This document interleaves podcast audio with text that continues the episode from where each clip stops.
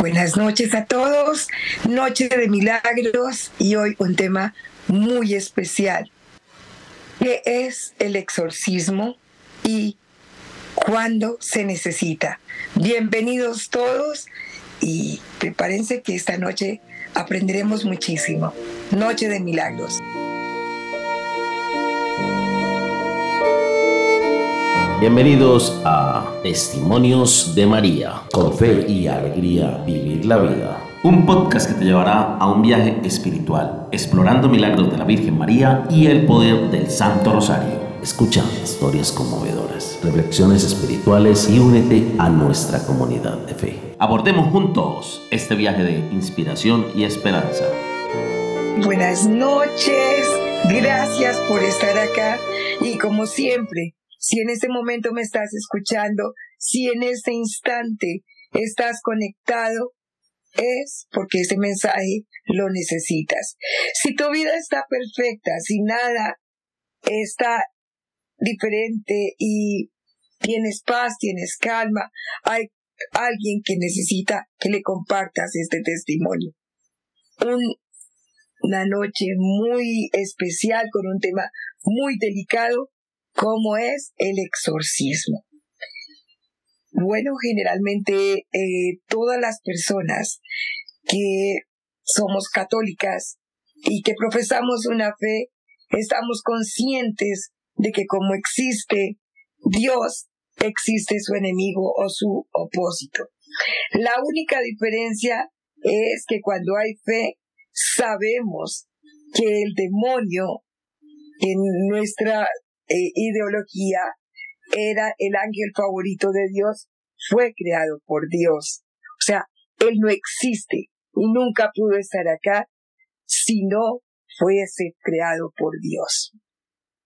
El dilema más grande que vamos a aprender esta noche es qué es cómo determinar que realmente requerimos de un momento, de una intervención y quiénes lo pueden elaborar un exorcismo. Cuando hablamos del exorcismo necesitamos saber exactamente y teóricamente qué es el exorcismo. El exorcismo es la liberación demoníaca de una posesión en un ser humano. También puede haber una presencia que habita un lugar pero en el caso específico del exorcismo es el demonio que logró habitar en el cuerpo de una persona, de una persona viva. Y cuando estamos seguros de esto, vamos a recordar que tan solo el 2% de los casos que llegan para exorcismo que se han determinado como posesiones, solamente el 2% son realmente una posesión diabólica. ¿Qué quiere decir esto? Que es necesario, es muy indispensable que la persona que evalúe el caso sea una persona, primero que todo, que esté preparada en teología. O sea, que sea una persona culta, una persona que sabe eh, razonar en cuanto a lo que es una enfermedad psiquiátrica. Nuestros exorcistas, los sacerdotes son preparados, muchos de los exorcistas, por eso no hay tantos en cada, como deberían existir en cada, en cada iglesia. En la diócesis se dice cuántos exorcistas hay por estado, por departamento, por municipio. Eso lo sabe el obispo. Y son em, determinados, no son todos los sacerdotes, quienes son exorcistas. ¿Qué características tiene un exorcista? Un sacerdote exorcista es un psiquiatra. Él tiene la habilidad bajo ciertas eh, confrontaciones determinar si la persona padece una esquizofrenia, si padece una alucinación mental o si en realidad basado todos los test y las situaciones que se ven evidentes sean una posesión demoníaca. ¿Cómo sabemos esto? Muchos de los jóvenes ahorita están entrando por moda, por gusto o porque sencillamente el mal está entrando ya no con efectos sonoros, ya no caminando las personas por las paredes. El mal está entrando a nuestras casas en una forma de aceptación, de una moral blanda, de que todo está bien, todo está bien. ¿Cuándo sabemos esto? Cuando ya no podemos decirle a un niño, a una niña, eso, niño, niña, hombre, mujer. Ya dejamos que sea la persona que decida cómo se siente. Estamos en contra de la naturaleza. ¿Por qué? Porque somos específicamente una raza humana, una condición humana y hay femeninos, hay masculinos, hay vida y hay muerte. Empezamos porque todo es normal. No, a los niños no se les debe dejar elegir en qué creer y qué comer. Un niño si tú lo dejas comer va a hacer solamente dulces, solamente cosas que no tienen nutrientes. De igual manera, la fe y la religión y los valores se enseñan en casa. Ya como adulto que quiera cambiar, bienvenido todo, porque es una persona que después de que tiene su libre albedrío, lo ejerce en el momento que tiene conciencia. Ya, no podemos hacer nada, pero es nuestra responsabilidad enseñarle a una sociedad que hay límites y consecuencias. ¿Por qué ahorita eh, estamos tan expuestos y vemos en todos los videos lo que antes no se podía eh, grabar.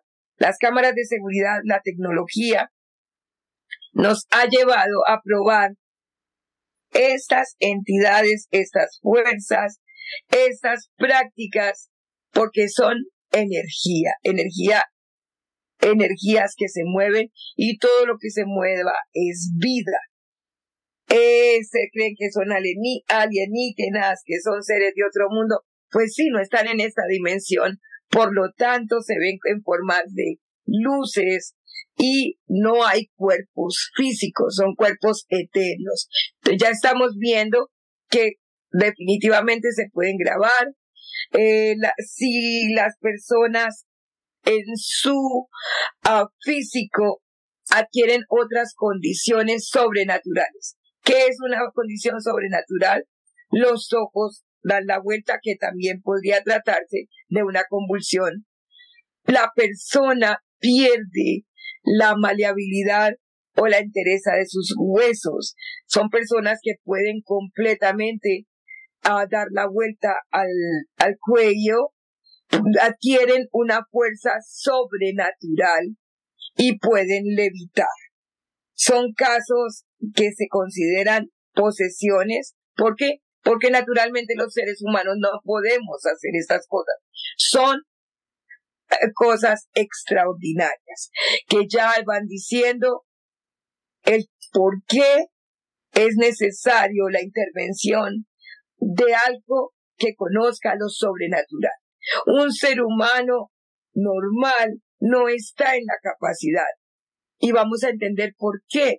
¿Quién puede realizar un exorcismo en el momento que se determina que hay una posesión. Y esto es aquí la parte más importante cuando tú hablas, cuando tú llevas a esa persona o cuando tú traes al, al sacerdote exorcista, él hace todo eso. La temperatura del lugar baja, el olor es diferente, completamente característicos los olores que ya son determinados cuando hay lugares y momentos donde hay demonios y las personas adquieren físicamente unos rasgos sobrenaturales. La, hablábamos huesos, eh, también los ojos, la voz es otra característica y por supuesto los olores. ¿Por qué se necesita alguien que sepa y que tenga la autoridad precisamente por eso, porque solamente una persona que tenga la autoridad de Jesucristo, quien es el único que pudo echar fuera los demonios de los cuerpos, él necesita tener esa autoridad. O sea, tiene que ser un ministro, alguien que hayas entregado y haya hecho sus votos con nuestro Señor Jesucristo. ¿Y por qué es tan importante que reúna todas estas características? Pues porque en la posesión no es un demonio. ¿Cómo puede llegar esa persona a desarrollar esos poderes sobrenaturales? Lo más tremendo de estas situaciones es que las posesiones de un ser humano son legiones. No es un demonio, son muchos demonios, son miles de demonios para poder entrar al cuerpo de una persona y romper la barrera del libre albedrío.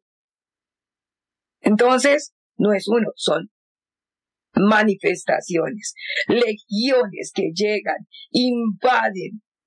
Somos absolutamente creados por Dios con un Espíritu Santo en nuestro corazón.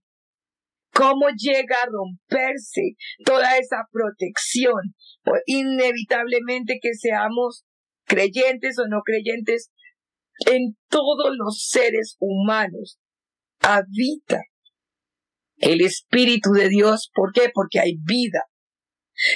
No se puede venir desde otro plano por la simple voluntad de querer. Cuando tú has pasado hacia la muerte, hacia otro plano, que realmente aprendemos en fe y sabemos que la energía no muere, tan solo dejamos esta caparazón, porque nuestro espíritu es eterno. ¿Cómo es posible que entre algo demoníaco, algo que no es nuestro espíritu, algo que no es el poder de Dios, el espíritu de vida, que es el Espíritu Santo, entre a nuestro cuerpo, importantísimo saberlo. Existen cinco condiciones. Hay una que a todos nos va a dejar como así, está la posesión que es permitida por Dios. Dios lo permite. ¿Es posible esto? Sí, es posible. Es posible por la falta de fe de los demás, no de la persona. Dios ha permitido como le permitió a Job. Lo puedes tocar, pero la vida no le puedes quitar. ¿Por qué lo permite Dios? Bien, bien eh, importante. Las personas que tienen conexiones o que están en una vida y en un camino de santidad, por eso se hacen santos. Santos es aquel que logra dominar sus pasiones terrenales y llegar a la condición de vivir en gracia permanente con Dios. ¿Quiénes lo han logrado? Nuestros santos. Padre Pío, el Padre Pío desde niño era azotado y golpeado por Dios. Perdón. Esos son efectos que no son míos.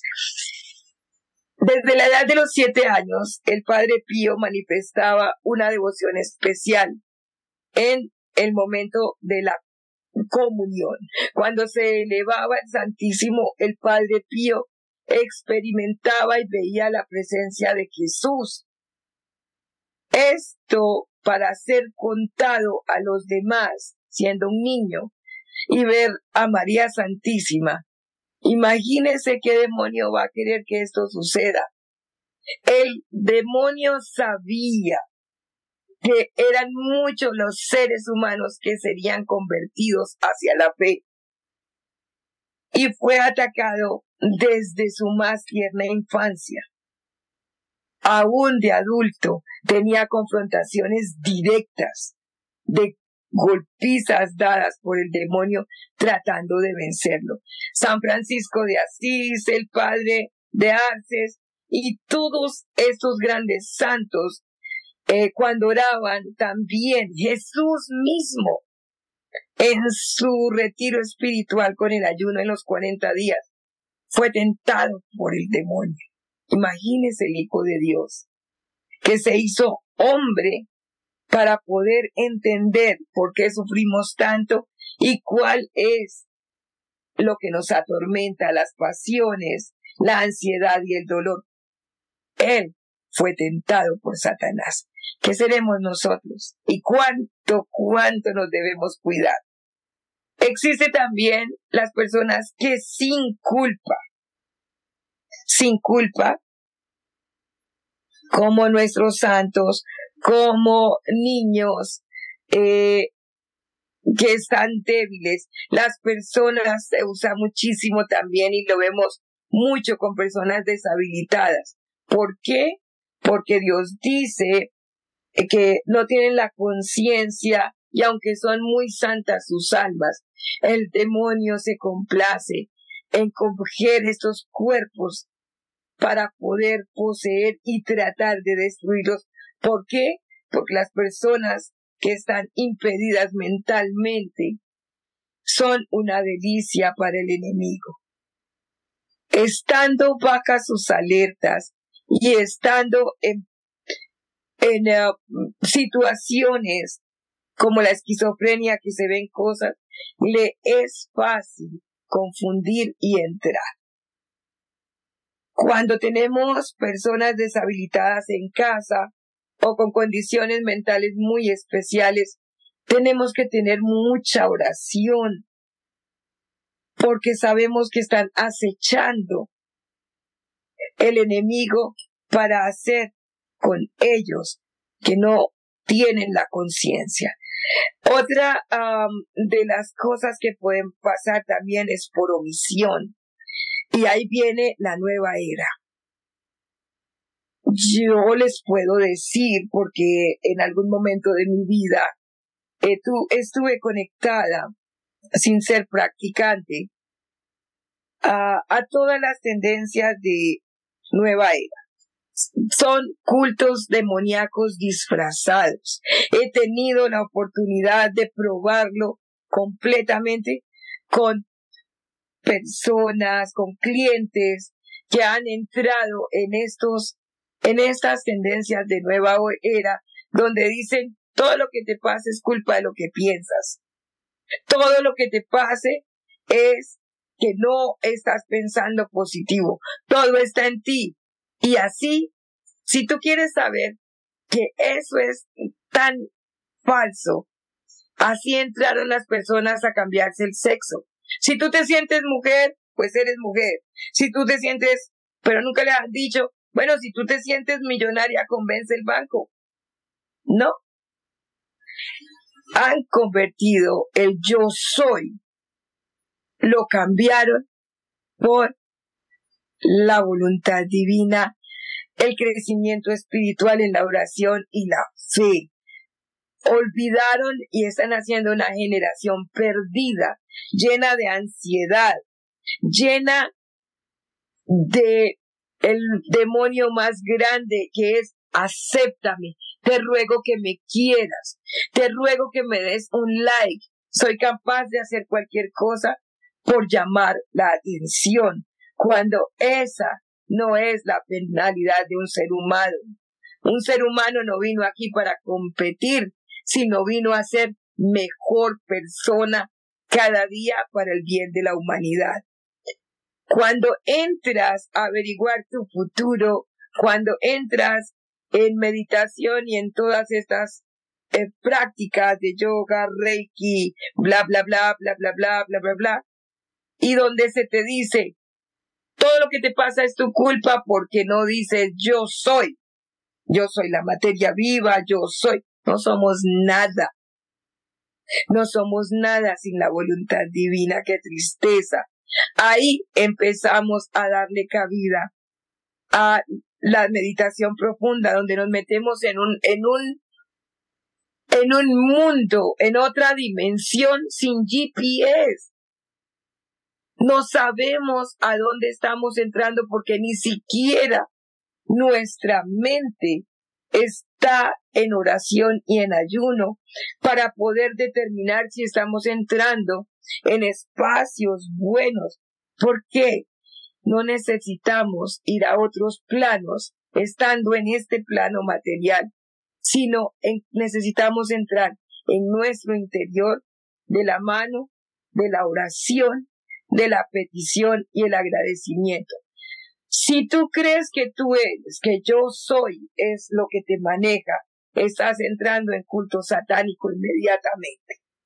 ¿Por qué? Porque la verdadera paz se encuentra en la rendición. Ahí nos metimos de cabeza en un mundo satánico, donde le estamos dando a nuestra pobre mente, a nuestra perdida humanidad, y nada más para comprobárselo, el quien creó el Reiki sufría de unas depresiones tan grandes que se suicidó. ¿Cómo si el Reiki está para sanar, para llegar a tener un control mental? ¿Cómo quien lo fundó y logró todo esto se suicida? No, de aquí sí hay que salir en un plano hacia el mundo espiritual con la muerte, pero los que creemos y creemos en la vida y en la esperanza, sabemos que resucitamos por Jesús. Entonces, entramos por omisión, por apartarnos de que estamos haciendo cosas buenas cuando en realidad no lo son. Y nos vamos metiendo y dejando entrar en nuestras vidas y en nuestra casa y en nuestros sitios cosas que están de moda, como estamos asistiendo cada día, asisto más, a practicar de frente en todos los noticieros, en todas las partes, se promueve el yo soy, el reiki, la sanación. Claro que sí, Jesús nos enseñó que todos podemos sanar. Nos enseñó a pedir por los demás y por nosotros mismos. Y sí hay personas que tienen el don de la sanación, pero ese don lo da nuestro Señor Jesucristo. La sangre de Cristo tiene poder y tenemos que primero que todo, para saber que estamos en el camino correcto y que le estamos entrando en los caminos que son de Jesús cuando tenemos paz, cuando el primer acto es rendición, confesión. Esos son los actos primeros de humildad. Quien se humilla llega y habla con Dios. Sin humildad no podemos sanar de ninguna manera, ni a nosotros ni a los demás. Son los pasos en los cuales vamos entrando y ya específicamente por voluntad propia, cuando decidimos pertenecer a una religión satánica, cuando decidimos tener poderes sobrenaturales, y no me digan que todo lo que estamos viendo de personas que ni saben cantar, que ni saben entonar una melodía, llegan a ser ahora los gran, las grandes luminarias del el arte. ¿Qué están enseñando? Muerte, destrucción. Tienen que haber vendido su alma al demonio para poder tener algo que él le ofreció a Jesús, la fama. No, eso no se consigue. La fama, las grandes luminarias, el dinero, hablando de muerte, destrucción, sin inspiración, es satánico. Eso no hay que darle la vuelta. Eso no hay que ser teólogo para entender que viene una cultura de la muerte a la cual estamos dejando con nuestras propias acciones y muertos de la risa que entren nuestros hijos, que los adolescentes entren en práctica satánica a través de la música, porque la música es la primera expresión de arte, de una cultura, de la primera expresión de un ser humano aún la pintura, en las pinturas rupestres, en los sonidos a través del eco, los tambores. Todo esto llena el alma. Pero ¿de qué nos estamos llenando? De rituales, de rituales satánicos que entran por televisión, por películas, muchas de las películas satánicas, cuando hacen eh, la invocación de los espíritus, se está haciendo una oración. Usted no cree el rosario y sí cree en ver una película ah, donde se está invocando, donde se está practicando un rito satánico.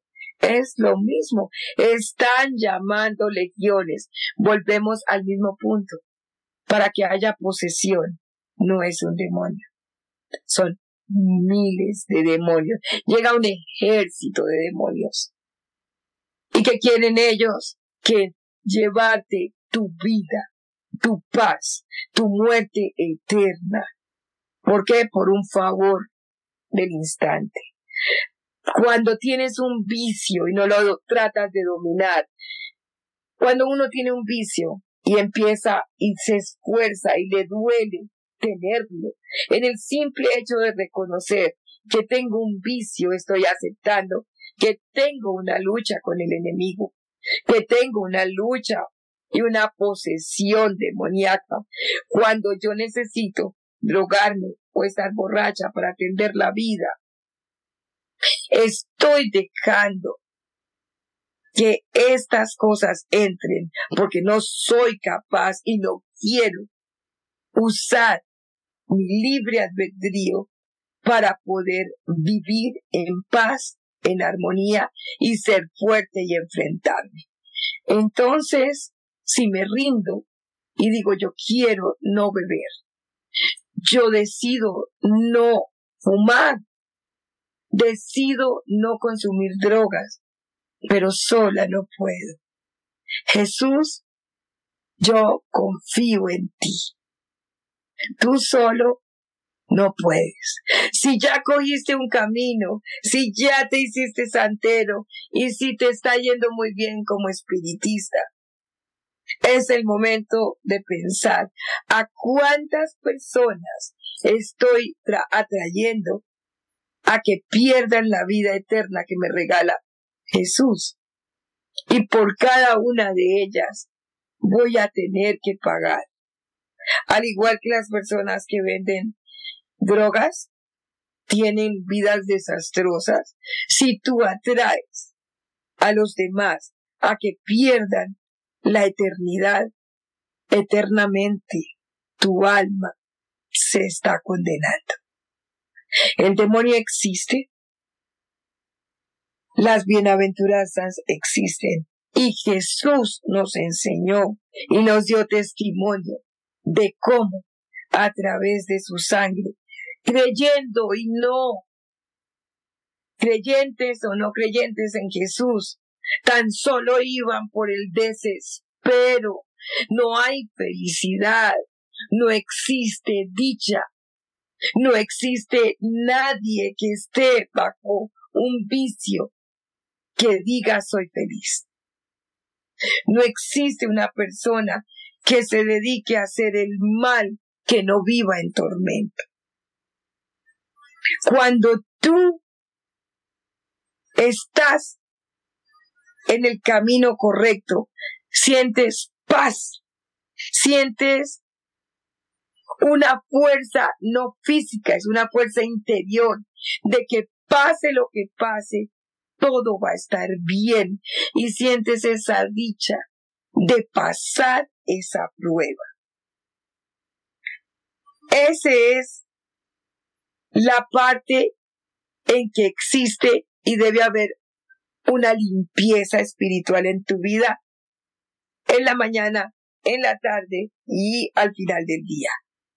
Cuando las personas empiezan a asistir, porque todo les va mal, porque se accidentan, porque les llega una enfermedad, porque están perdiendo su casa, sus hijos, su familia, van muchas de ellas a buscar o un brujo o van al exorcista, que porque le hicieron un una eh, un rito satánico. Sí, eso se llama brujería y eso también existe. Es una de las formas en que puedes tener una una posesión demoníaca enviada, hecha. ¿Por qué? Porque cuando hay personas que nunca rezan, nunca dan gratitud y ni siquiera piensan que esta vida es para agradecerla, que abrir los ojos y vivir conectado con nuestro Dios es importante y que hay que protegernos. La mayoría de personas lo que tienen son tormentos, porque los, los, los demonios atormentan. Los demonios no vibran alto, no tienen poder, si no se unen para atacar un ser humano y una vida. Recuerden, son miles los que necesitan para venir a tocarnos, a mover las cosas. No hay uno, son muchos. ¿Y quién, lo, quién los puede sacar de tu vida? La sangre de Cristo, Dios quien creó. Él los expulsa, los envía fuera de ti a través de mucha oración, de rendirse y, por supuesto, de un padre exorcista. Una vez que están adentro de nuestro cuerpo han poseído un ser humano. Uno no puede pedir por uno, ya está rendido. Necesitamos que todos los de la casa se reúnan y estén en oración constante y llamen, por favor, a esa persona que es un padre exorcista que tiene una oración muy especial. Las personas que hemos tenido la oportunidad de presenciar y de tener un exorcismo es algo que en la vida se puede olvidar. Una película se queda corta cuando tú presencias cómo reniega y cuál es el terror más grande de los demonios es que nunca más van a tener un cuerpo y se mueren por volver a sentir lo que tú y yo estamos sintiendo, la vida, aunque sea por unos instantes. Bonitos no se ven. No se puede nunca pensar en que tienen una forma natural, porque es completamente de otra dimensión. Y tenemos que estar muy vigilantes con nuestros niños. ¿Por qué? Porque los niños tienen almas puras. Y entre más pura sea el alma, más atracción tiene el demonio hacia esa persona. Cuanto más angelical sea las personas deshabilitadas. Yo trabajo con personas deshabilitadas. Son ángeles en esta tierra. Están desprovistas de maldad. Son un manjar para nuestro, todo aquello que vibra y que desea por un momento sentir la vida que tú y yo tenemos. Esa es la misión de nuestro Señor Jesucristo.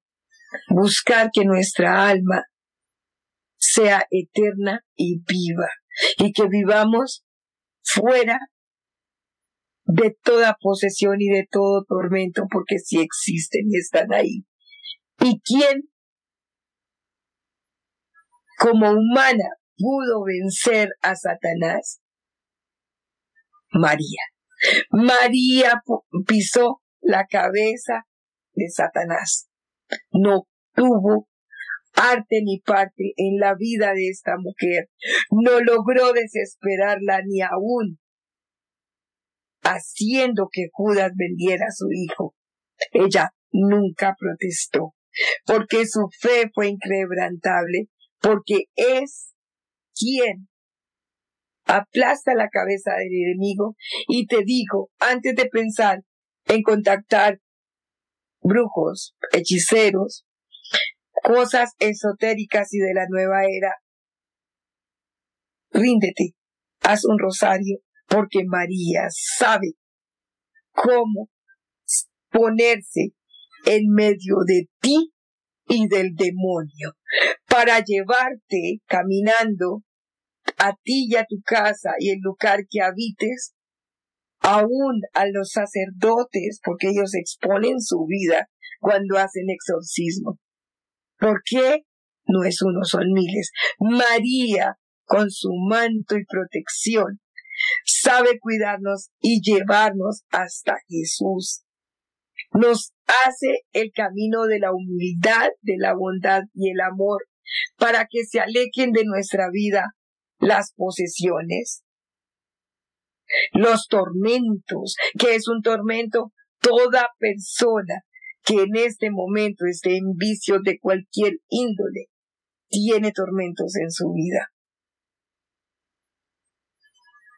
Primero que todo, estar seguro de que me rindo, de que estoy invocar la presencia de nuestra Madre María,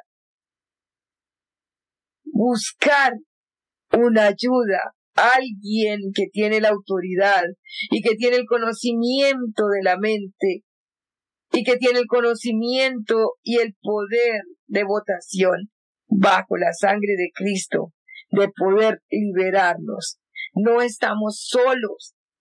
No es locura lo que hay, a menos que sea determinada por un sacerdote exorcista. Te invoco a que María esté contigo hoy en tu casa, en tu mente y en tu corazón. Que tomes ese rosario y que tengas la voluntad de vivir una vida de sanación. Necesitamos sanar nuestro corazón, nuestra mente y nuestro espíritu para vivir con fe, con paz y alegría. Vamos a resumir esta charla. Eh, hay solamente un, personas que pueden, contienen la autoridad de sacar un demonio que es una posesión y no es un demonio, dijimos, son legiones y es un sacerdote exorcista. Tiene el permiso y ha dado su voto ante Dios y le ha dado ese sacerdocio para poder echar fuera de ti miles, legiones de demonios que están adentro.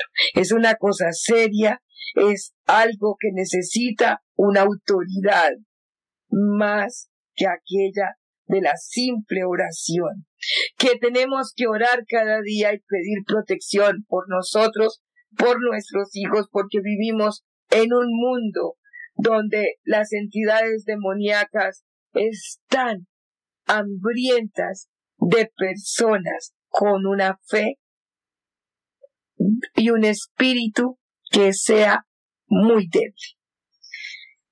Y que cuando vamos a ser sometidos por santidad, saber que tenemos esas herramientas de la sangre de Cristo, de la dulzura de María, para ir adelante sin miedo a pedir que sean expulsadas de nuestra vida los tormentos, los demonios, para vivir en fe, en paz y alegría con el amor de Jesús y María.